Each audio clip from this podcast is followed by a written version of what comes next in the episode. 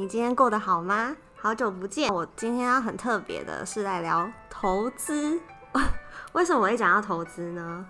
我今天邀请到这号人物，他其实呢，长期跟我我们是在做拍照这件事情，但因为他当初推荐我看了《小资女孩爱蜜莉》这本书，然后才开始了我的投资人生。虽然我现在呢血量不足，但我真的相信巴菲特说的，人生就像滚雪球，而影响雪球大小的因素有两个，一个就是够长的坡道，还有充足的雪量。那随着雪球越滚越大，象征投资的成果。那有本书写到，自己在投资的路上一定要找到一个可以影响你的理财导师。那这位先生就是启蒙我，在我不理性的时候。兼顾我在理财的信仰导师，那他叫做以静，我请他自我介绍一下。Hello，Hello，hello, 大家好，我是以静。嗨，那以静，我方便问你，你是你的本业是什么吗？哎、欸，我的本业是呃、欸、律师啦，但是我但是 可是你好像在做很多事情，对不对？对对，我我是很斜杠，对我斜杠很多，我就是有在。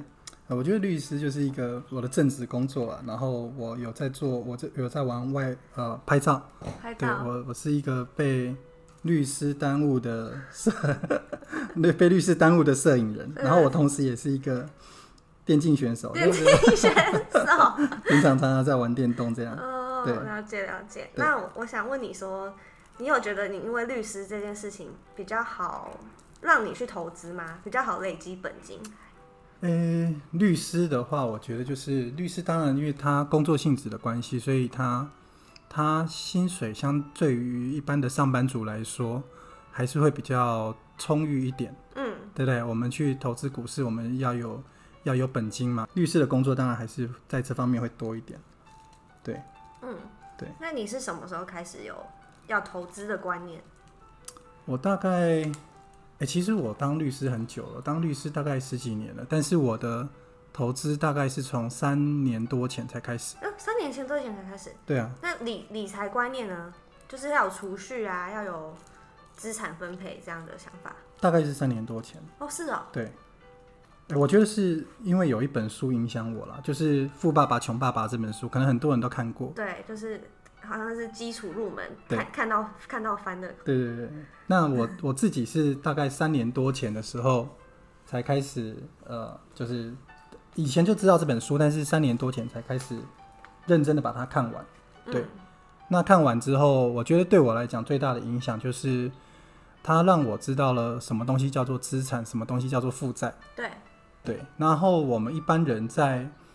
呃，日常的生活当中，可能我们会花很多钱去买，呃，买东西，比如说买一些奢侈品，嗯，比如说买车子、买手机，嗯，尤其是大概如果我们有印象，都有几年前，我们就是大概两三年前就会换一次手机，对啊，对，然后可是手机像手机的这个事情，对《富爸爸穷爸爸》的作者清崎来说，它就是一个负债，负债，对，因为这个东西它不会带来。呃，所谓的被动式的收益，嗯，你买了这个手机之后，它就它其实你那笔钱花出去之后，就等于就没有了。对对，那《富爸爸穷爸爸》那一本书里头，它有一个很重要的观念，它就是认为说，我们的钱就是我们我们工作所带来的钱会是有限的，所以我们要靠钱去、呃、去累积所谓的被动收入。对对，然后让被动收入的这个让钱去帮你赚钱，这样速度才会快。嗯嗯，所以就。就开始有这样的观念，就是要去买资产，然后或者是说，或者是说，对，就是减少去买负债的这个东西。嗯，对。所以你从三年前才开始有这样的嗯想法，嗯、然后现在就能有这样的累积，那算的真的算是律师，真的算是 啊不错。哎，我我我也不知道该怎么说，也就是这这。这一两，但这这两三年变化很大了。对啦，就是这两三年刚好，因为尤其这最近这一年，对，因为疫情，刚好也经历了一个小股灾嘛。对。然后它股票又在很短的时间之内又从这个小股灾里头又涨回来。嗯。对，所以在这过程当中，就是有有一些收入，就是在这个过程当中有一些、嗯、有赚有赚到一些获利。对。对。对。那你目前投资奉行的你的操作手法比较有偏。我我我们推荐过你看那个小资女艾米丽的这本书嘛？对。好，然后刚刚好这几年纯股很流行，然后他们当然讲说纯股存到后面变变骨灰，变骨头。是是，对啊，就是尤其在股灾的那一段时间，就是呃，就是你看到你原本因为股灾那个时候对我们来讲，我们其实等于刚进去两年多嘛，对，两年多的时候，然后虽然有一点获利，可是一点获利马上就因为股债的关系，你看到账面的金额变成负十五趴，嗯，然后变成负二十趴，变成负三十趴，嗯，对，那个时间点，呃。股债的那个时间点，我反而心里头其实是没有很害怕。对，对，可是那个时候我觉得没有很害怕，是因为，呃，我我觉我觉得有几个阶段呢，可能那个时候那个阶段觉得，呃，可能因为不懂啊，不懂就不会怕。对，对，然后但是另外一方面，对，另外一方面也是因为我们价值投资，因为我大部分那个时间因为存股，我们买的都是金融股。对，对，所以金融股基本上你不怕它倒。对，大到不会倒。对啊，就是大家都说要买大到不会倒的。对，然后银行，银行它它就是股价虽然下去了，可是你就是觉得就是说啊，那它每年都还是会发股息股利。嗯。那股息股利的话，大概就一段时间之后，它就会回来。嗯。就是可能这个一段时间是几年啊？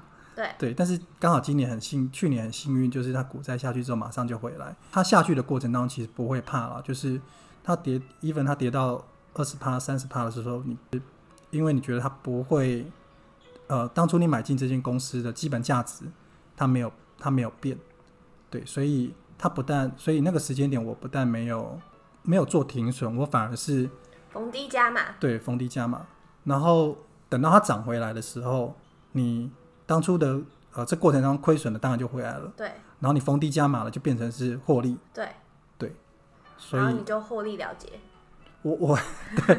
以以以存股的观念来说，是不能获利了结。是，我我不知道哎，我我其实我最近在研究这件事情。就还在还在，我还在摸索这件事情。对，我还在摸索这件事情。嗯，所以听起来你比较也是深信说你要找到一个好的公司，然后相信它有好的价值。嗯，然后。呃，就像有点像巴菲特说的吧，就是你要找对好的公司，然后你要有一个长期拥抱它的心理准备，对对，对，然后可以存股，你比较是偏向做这样的操作的。我我基本上个可能个性的关系，对，嗯、所以我我不喜欢做冒险，我不喜欢，对，我不喜欢做冒险的事情。嗯、然后，所以我觉得股市的这个事情，哎，应该是这样讲，就是说，台湾的有一些，台湾也好，美国也好，如果长期来看。你不要去买一些嗯，所谓风险性很高的，对，风险性高的。当然，嗯，所谓风险性高，就是说所谓的标股，比如说几年之前的宏达电，对，然后或者是什么，嗯，大立光，对，合一、中天、嗯、这种，对我来讲，当它是标股的时候，当然它它它股价就一直上去，获利也很惊人。可是因为我们对那些公司不了解。对，我们对那些公司不了解，那因为我们对那些公司不了解，我们就我们可能敢进去买，但是你不知道什么时候要离开，嗯，你不知道什么时候要离开的这件事情，我觉得是，可能呃，对，你就变得是你无法掌控你的获利，即便你过程当中可能有获利，你可能也会抱不住，呃，对，然后那个会变成你一个你没有办法重复的，心里会很不平安，对你你一个交易模式或者这样的一个投资模式。你是没有办法复制的，你是没有办法，嗯、没办法长久的。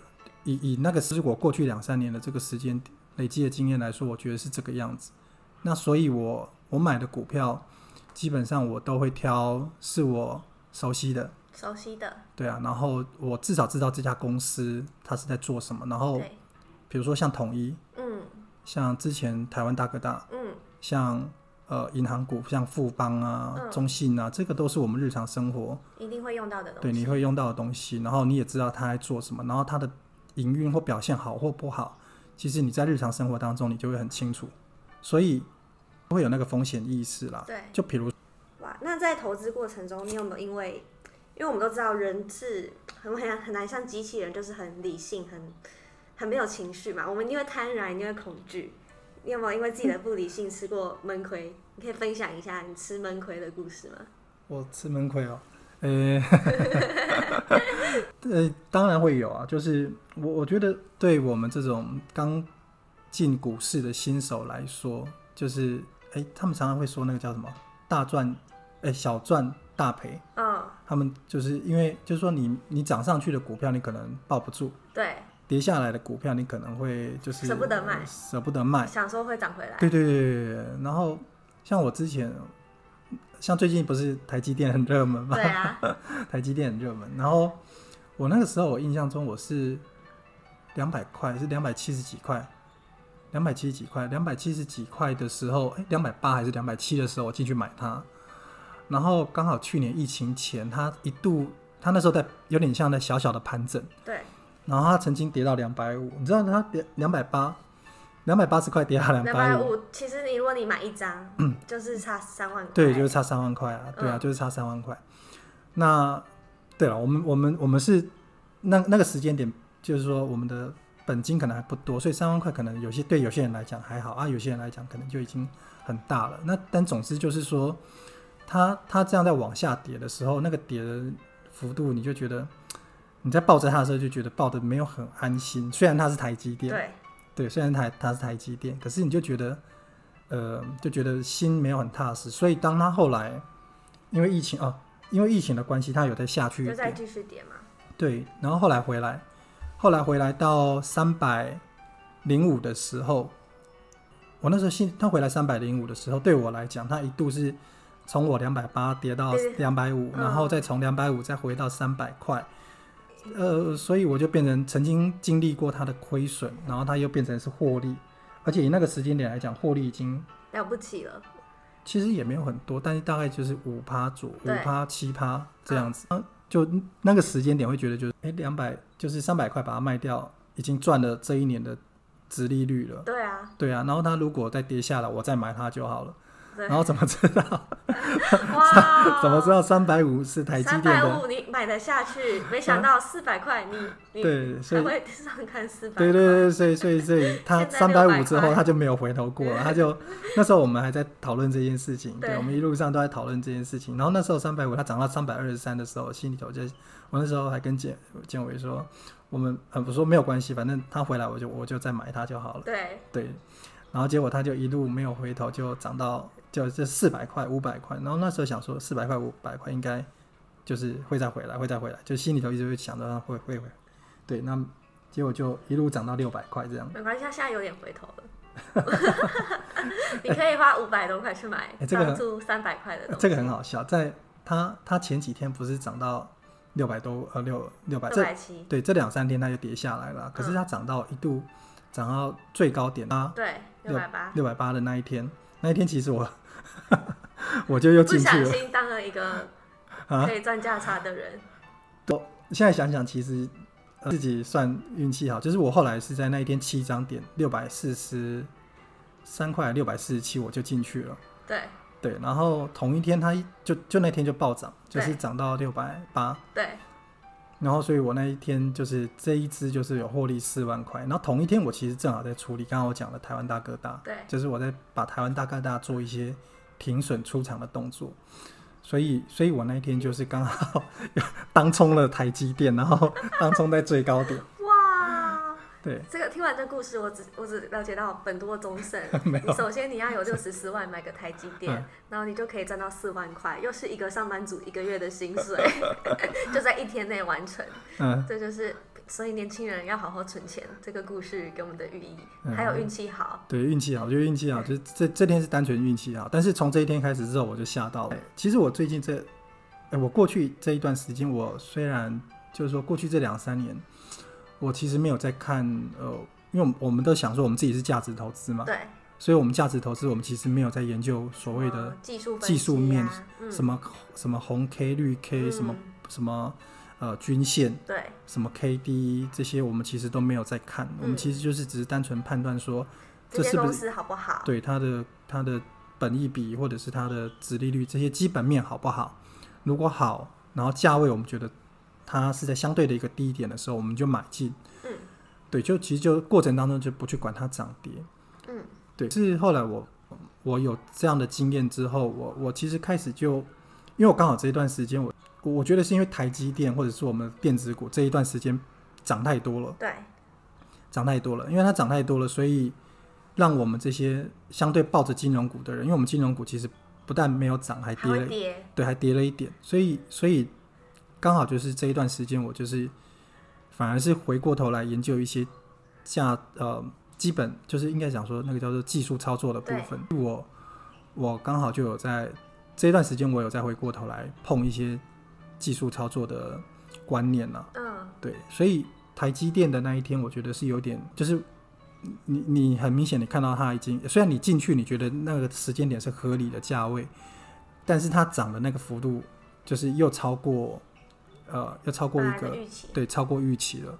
那超过预期之后，其实涨多就是会修正嘛。对。涨多就会修正。对对，所以我我那天就决定还是把它先出场掉这样子。嗯，对，非常运气好，非常 非常运气好，非常运气好。那如果是我，就会更贪心，觉得啊，明天会上看七百，再上看七百，我再加码啦，然后就 哦。会怕，其实其实会怕，因为因为因为因为我我我其实因为刚好这段时间股市从一万两千多点，嗯，涨到一万五、一万六，我觉得这是一个高点的了。对。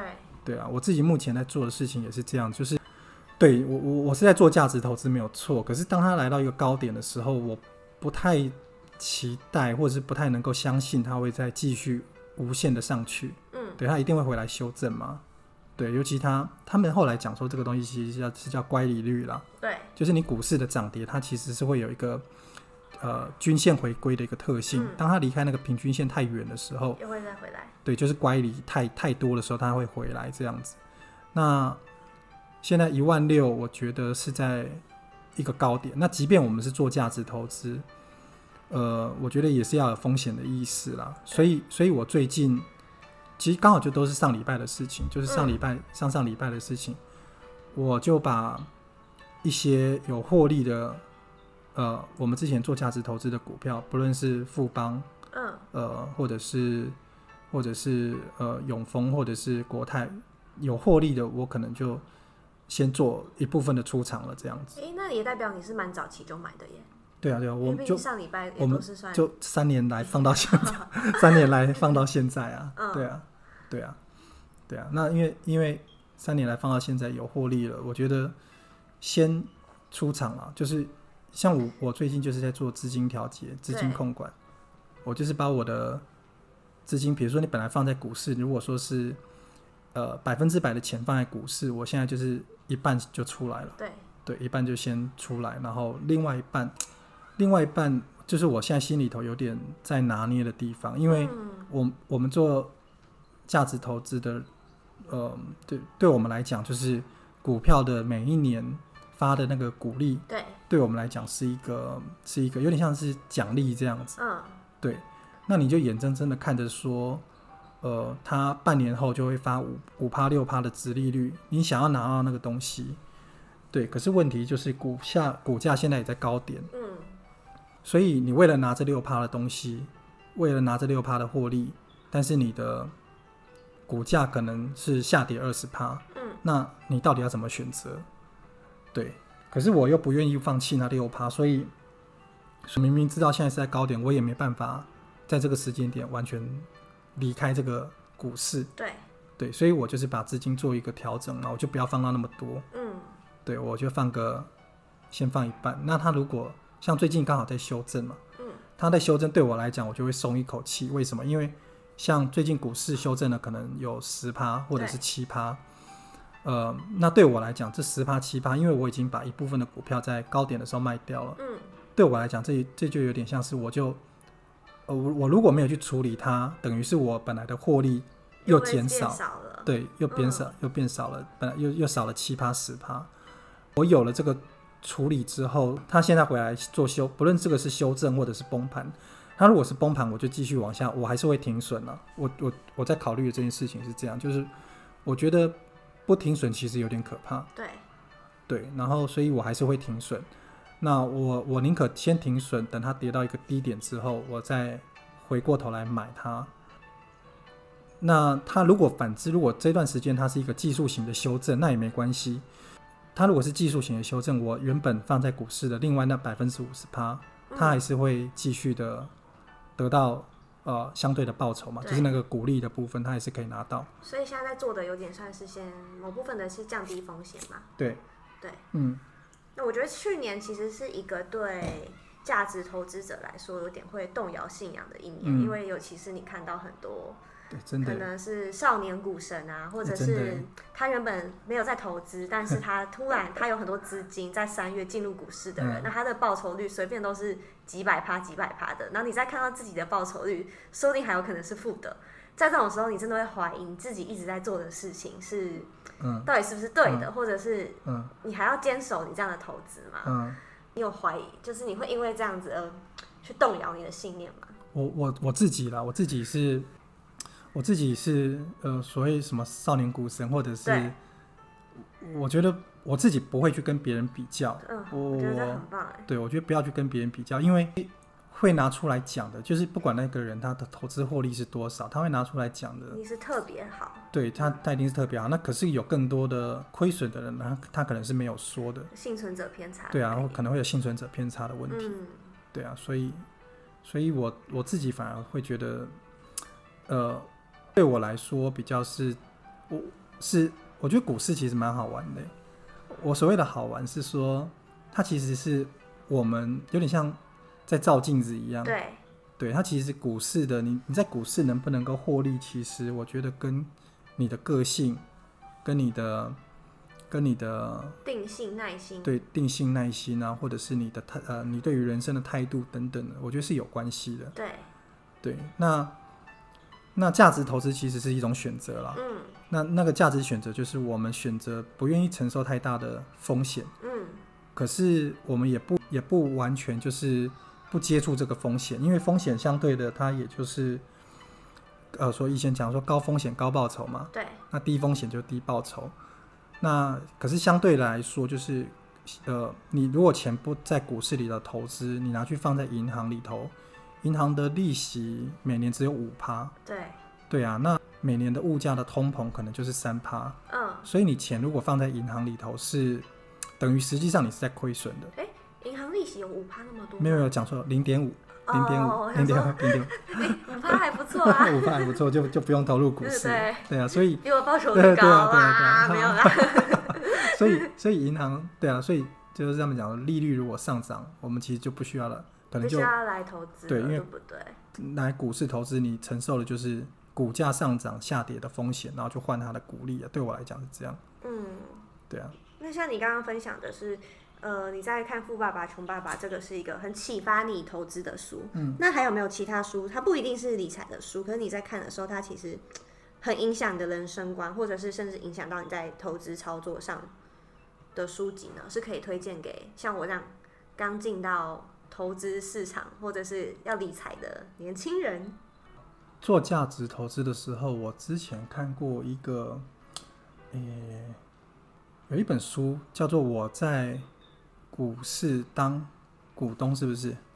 我我的职业是股东，哦，我的职业是股东，嗯，我的职业是股东，哦，我知道这本。对，然后这本书我觉得蛮好的，就是说他认为我我们进股市是呃，股市当然有人认为它是一个赌场。对有些人认为它是赌场，可是这本书它给我的观念就是，你不要把股市当成是赌场。嗯，对你，你当成是把股市当赌场的时候，有人赚就有人赔嘛。对，有人赚就有人赔。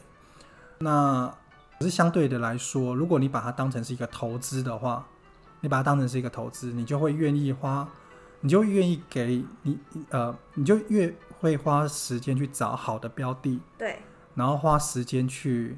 等成长，嗯，它有点像是在种树的概念，对，种树的概念就是你先种入，对，种入种子，然后你呃浇水、灌溉，等它成长。嗯、那这个是需要时间的。我觉得就是我之前的，如果说有获利的话啦，那个获利就是来自于，其实你有花一段时间去等它成长，嗯，对，然后它其实就是每年的利息，比如说三年。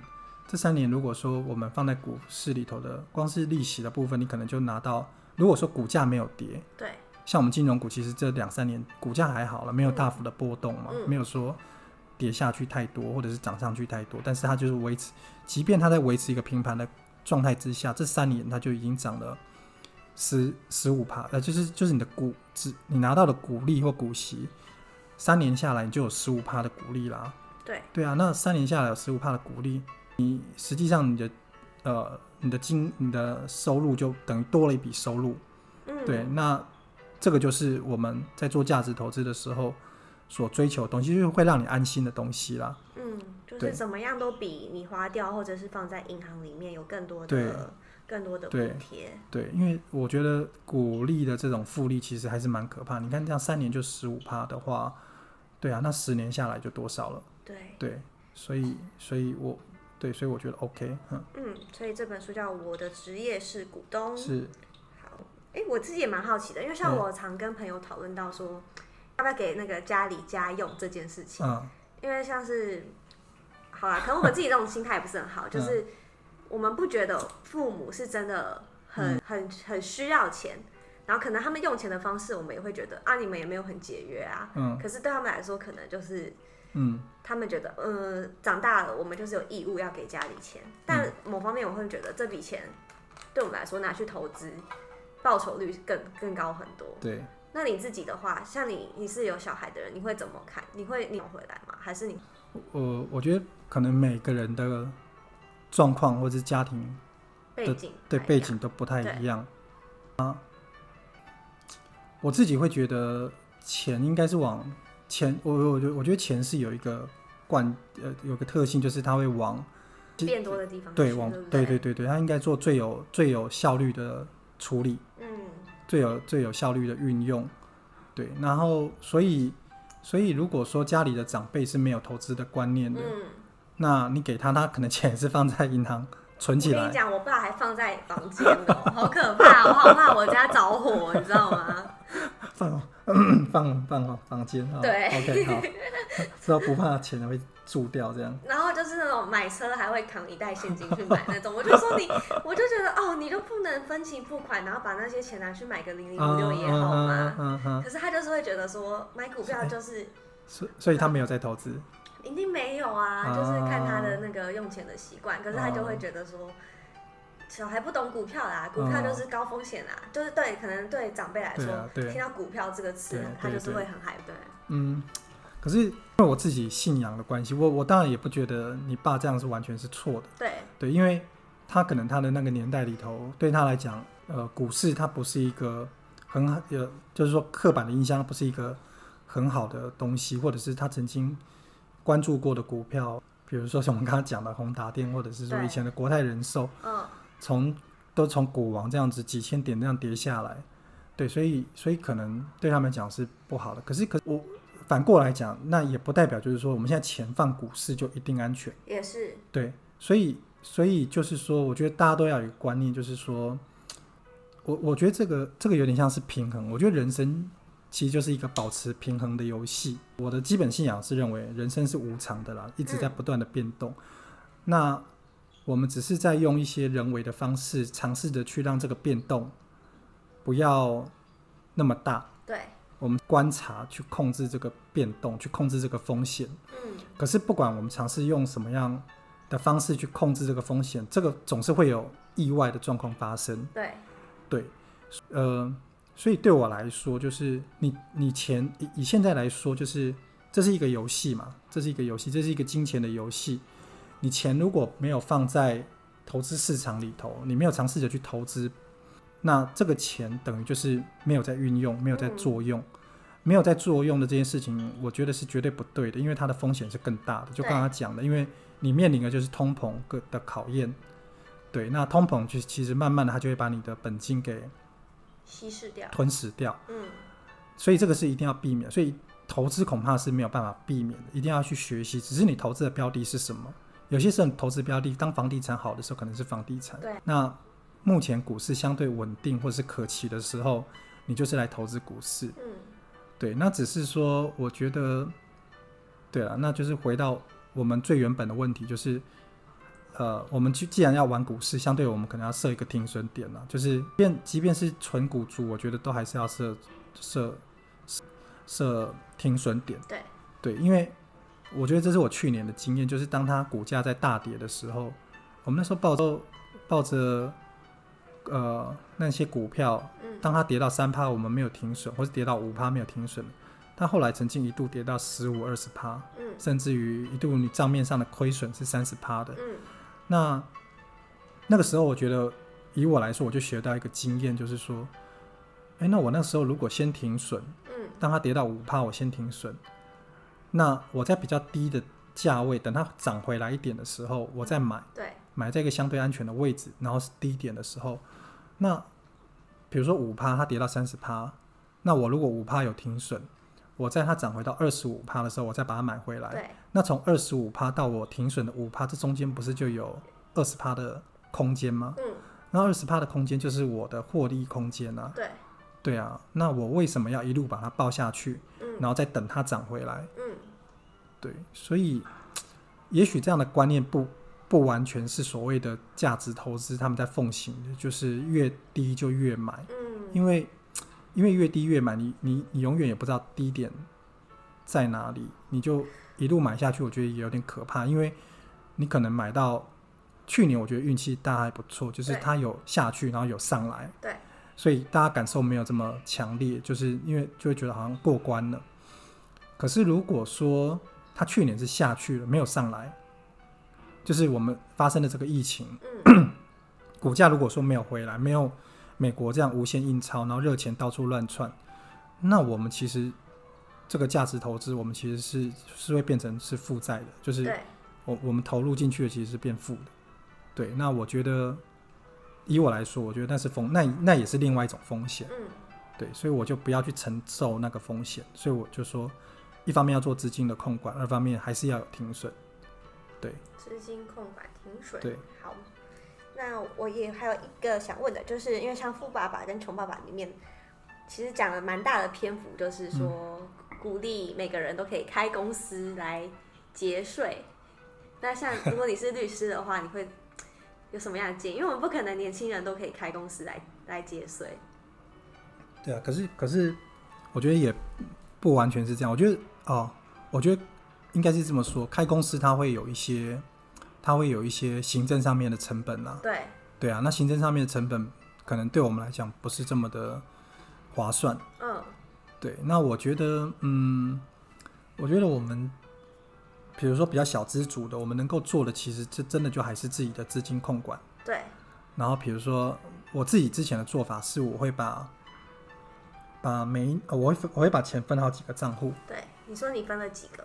我大概分了四五个吧。四五个哇，是怎么样分四五个？就是呃，就是比如说我每年前呃，我拿到薪水，对，我会把一部分我我今年一定要缴的，就是说可能比如说像所得税，嗯，保险，或者是对，或者是保险，或者是房屋税、地价税等等的，我就会把。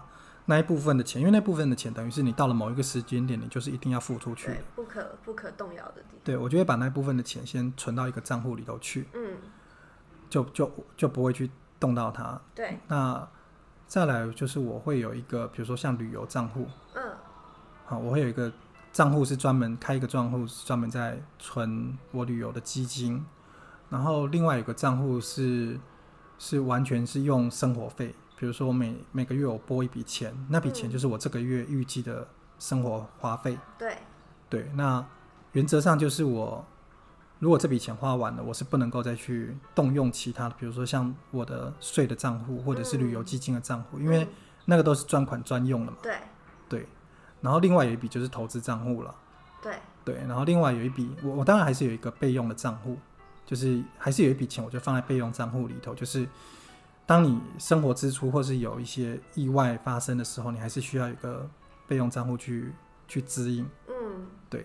那我自己觉得这样资金控管的方式，就是你让每一笔支出都很清楚，对，你就会知道说，哦，我这个钱是花在哪，花在哪里。对，那我就不会拿投资的钱去付生活费，嗯，我不会拿投资的钱去旅游，拿投资的钱去吃东西，吃大餐。嗯，对，那。长期下来，你该投资的钱你就会存到，然后呃，你的税金你也会有呃稳定的税金或是保险的费用，你可以去支付。那像旅游基金也是啊，我旅游基金我之前是存着，可是因为我们这一年疫情的关系，我们实际上不能出国嘛。对。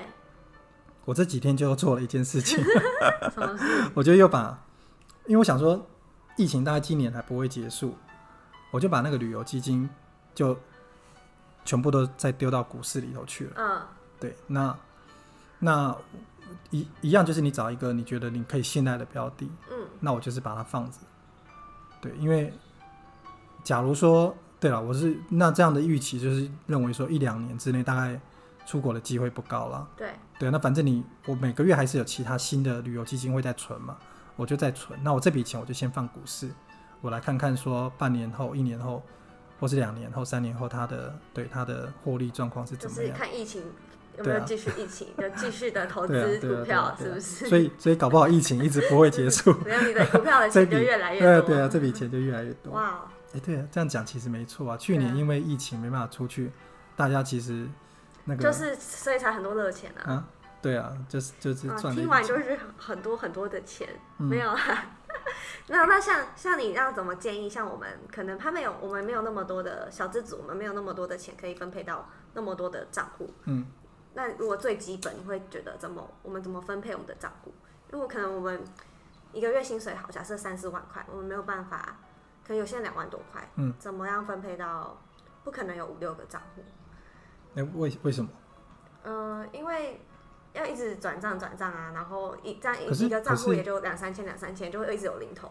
我我觉得没有关系啊，就是 即便金额很小。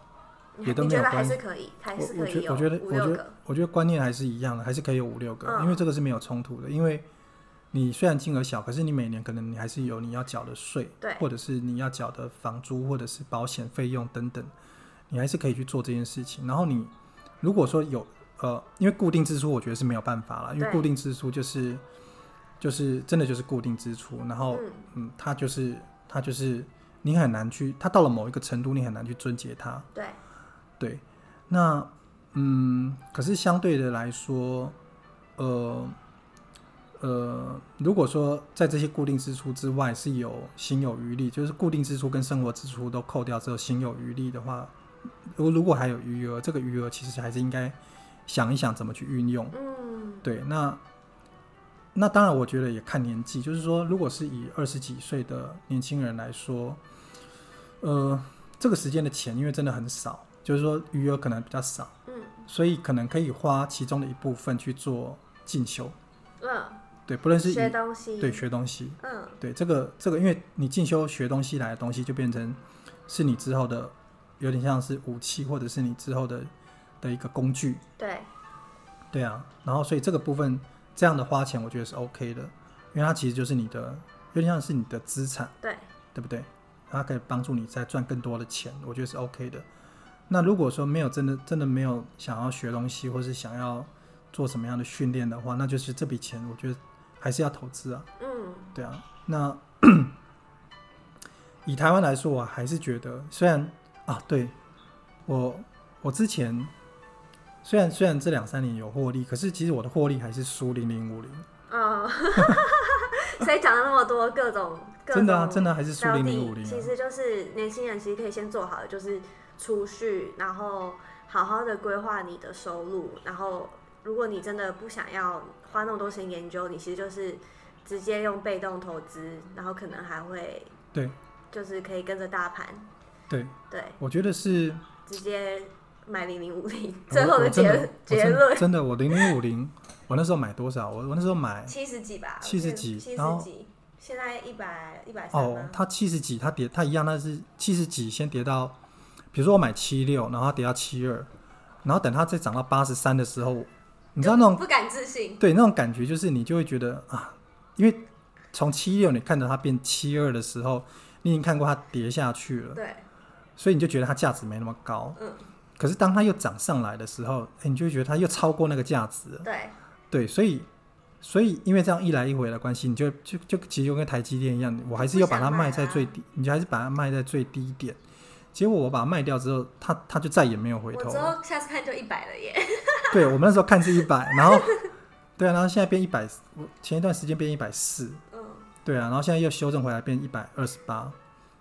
可是可是如果以我我觉得就是长期啦，你想想看，就是呃零零五零，因为它有一个特点，就是它其实台湾前五十大呃也不能讲五十大，就是五十个比较好的，的好的标的这样子，嗯、所以它其实是会汰换掉一些不好的公司。对，所以在每一年它都会做这件事情，所以每一年在它的公司里头，它至少都是好的公司。嗯，那所以长期来说，这只股票它是相对真的是蛮安全的一只股票，而且重点是，我觉得对于年轻人来说，未来的年轻人来说，你想想看，再过个二十年，如果还要投资股市，我呃，我我们的股市有个特性，就是它股票它是一个稀有资源。嗯，股市。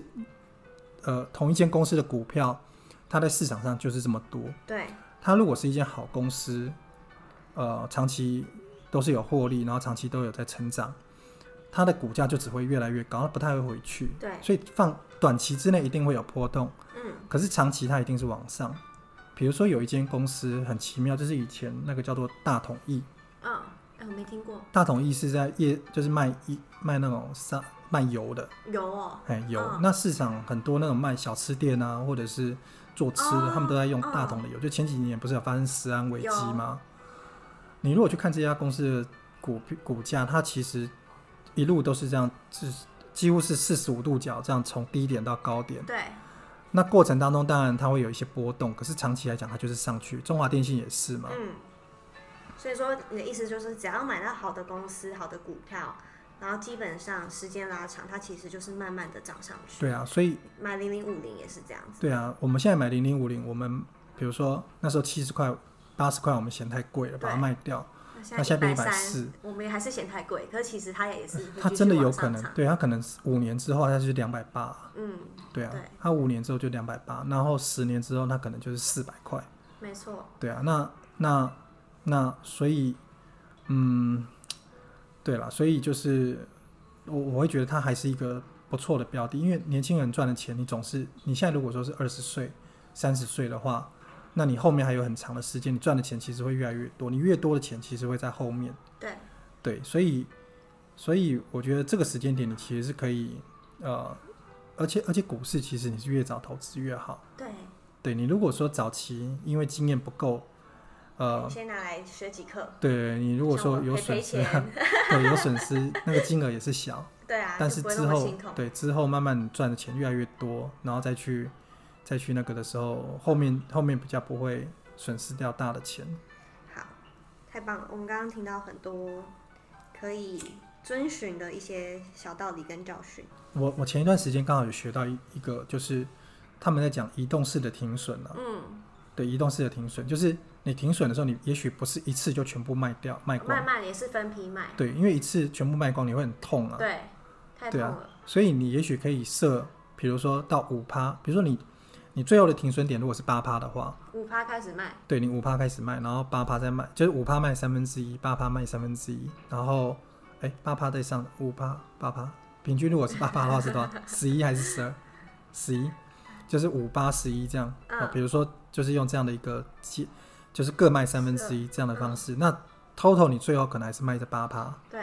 对，可是你就是用停移动停损的观念，就是去观察。嗯、那它没有获利了结一样，也是慢慢获利了结。对对，就是你移动式停损，就是你不用，你不会一次说我在一定要等到八趴的时候才全卖掉。而且说不定在停损的过程当中，它又慢慢的涨回来。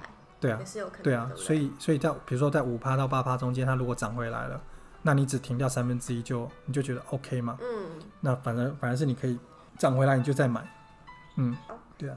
那今天非常谢谢李静，他真的是分享很多他自己在投资上的故事，因为我们相信我们绝对也不会比那些很厉害的投资老师厉害，可是重点就是每个人在投资上一定有他自己的心得跟心路历程。那我这几年我自己的心得就是我懊悔自己太晚理财了，嗯，没了解到时间复利的奥义。可是，就像已经说的，每个人都有自己的投资路，然后随时开始都来得及。所以最重要的就是好好的开始存钱吧，好好的开始进入市场，然后也不用去跟别人比较，也不用去比较报酬率，因为每个人都有自己的投资路。没错，赶快开始买，嗯，就对了。对，买零零五零啊，不是乱讲的。好，今天谢谢已经。好，谢谢谢谢谢谢。耶，完成了。Thank you.